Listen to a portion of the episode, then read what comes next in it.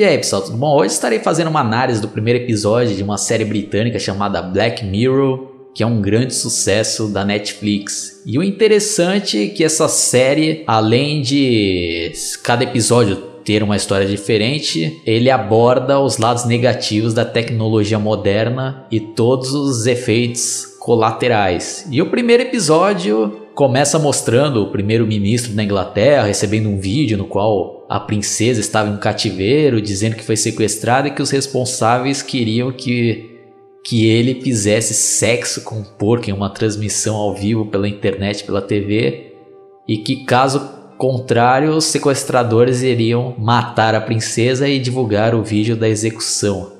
E a princípio, o primeiro-ministro pede sigilo absoluto e, e, não quer que o vídeo seja divulgado de maneira nenhuma, só que o problema é que ele já tinha caído na internet e tinha sido acessado por milhares de pessoas. E o sequestro foi muito bem elaborado, tanto que não deixaram rastros para serem rastreados. E para quem não quer receber spoilers, recomendo que vocês parem por aqui, porque agora eu vou começar a opinar e falar um pouco mais sobre o desenrolar da trama e o final. Bom, a história também mostra o dilema da imprensa que, por questão de ética, não queria divulgar o vídeo.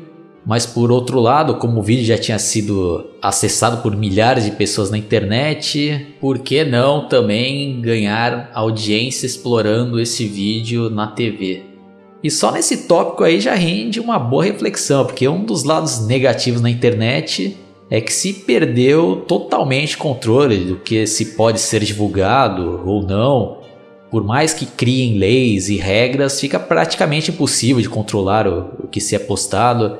Vamos supor aí, no YouTube mesmo tem várias regras, eles até tiram do ar, mas quando caiu na internet, alguém já fez uma cópia e posta de novo. Aí fica difícil censurar 100%. Por um outro lado, é bom porque temos também a liberdade de expressão e qualquer pessoa ganhou a chance de postar seu material, incluindo eu, que graças à internet eu posso manter esse meu canal aqui no YouTube. Mas do mesmo jeito que pessoas podem colocar conteúdos construtíveis, é, por outro lado, criminosos e pessoas sem noção também ganharam liberdade para postar qualquer tipo de material.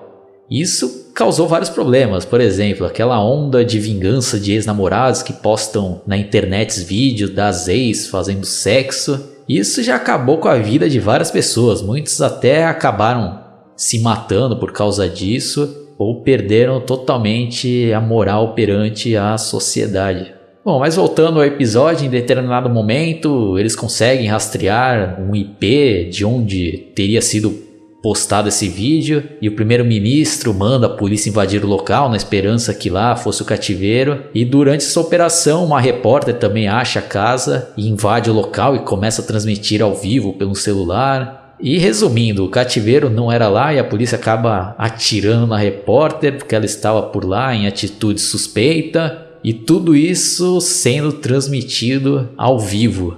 E essa cena é uma boa crítica do que já está ocorrendo há vários anos, né? O pessoal perdeu totalmente a noção das coisas, colocando até a própria vida em risco para dar um furo de reportagem e e quase morreu aí a repórter, né? Como muitos na vida real aí até morreram para tentar dar o furo de reportagem, né? E essa cena me lembra algo que eu presenciei, né? Infelizmente, na época eu morava perto da onde caiu o avião que estava com o candidato a presidente da República aqui do Brasil e explodiu tudo lá e tava um perigo de explodir mais coisas, né? Mas o povão lá não, né? Em vez de tentar sair correndo, não, eles foram em direção ao acidente, colocando a vida em risco para filmar ou tirar fotos para colocar no Facebook. É, é complicado, pessoal. É, é triste o negócio.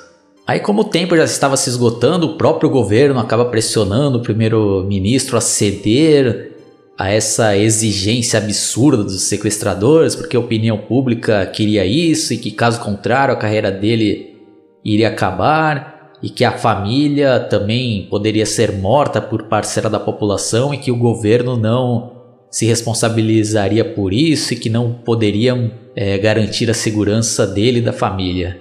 Aí, quando a imprensa divulga que o primeiro-ministro iria fazer sexo com porco ao vivo, a grande maioria da população ficou em êxtase e o mundo literalmente parou para assistir a esse evento grotesco. E o impressionante é que antes da transmissão ainda colocaram alguns dizeres do tipo: ah, a favor não assistirem isso, desliguem suas TVs. Mas ninguém fez isso. Bom, pessoal, é triste dizer, mas caso isso realmente ocorresse na vida real, com certeza a maioria iria assistir esse espetáculo grotesco como foi mostrado aí nesse episódio. O pessoal, nossa, ia se deleitar. E como já falei em outras oportunidades, o ser humano gosta de ver a desgraça alheia. E não é por acaso que programas como Marcelo Rezende do Corta Pra Mim são campeões de audiência, mostrando lá, ah, pai de menina estupra e mata 70, ah, cara invade não sei o que e dá um tiro na cabeça. E o pessoal, nossa, você viu aquilo? O pessoal gosta disso, né? É, é complicado. Mas eu acho que isso de o ministro ceder, eu acho que seria praticamente impossível, porque existe um código de que nunca se deve ceder a exigências de terroristas ou bandidos, porque se cederem uma vez, a probabilidade de fazer o mesmo novamente é bem grande, aí vai perder totalmente o controle. Mas eu não duvido que grande parcela da população iria pressionar e até ameaçar o primeiro-ministro a fazer um ato absurdo como esse. Não, pessoal, é um episódio aí que que vale muito a pena e que traz bastante reflexão. É, quem quiser opinar aí, deixar seu ponto de vista, vai ser bem válido. Quem curtiu, dá um like, se inscreva no meu canal, entre na minha página Analisando Filmes no Facebook e até mais.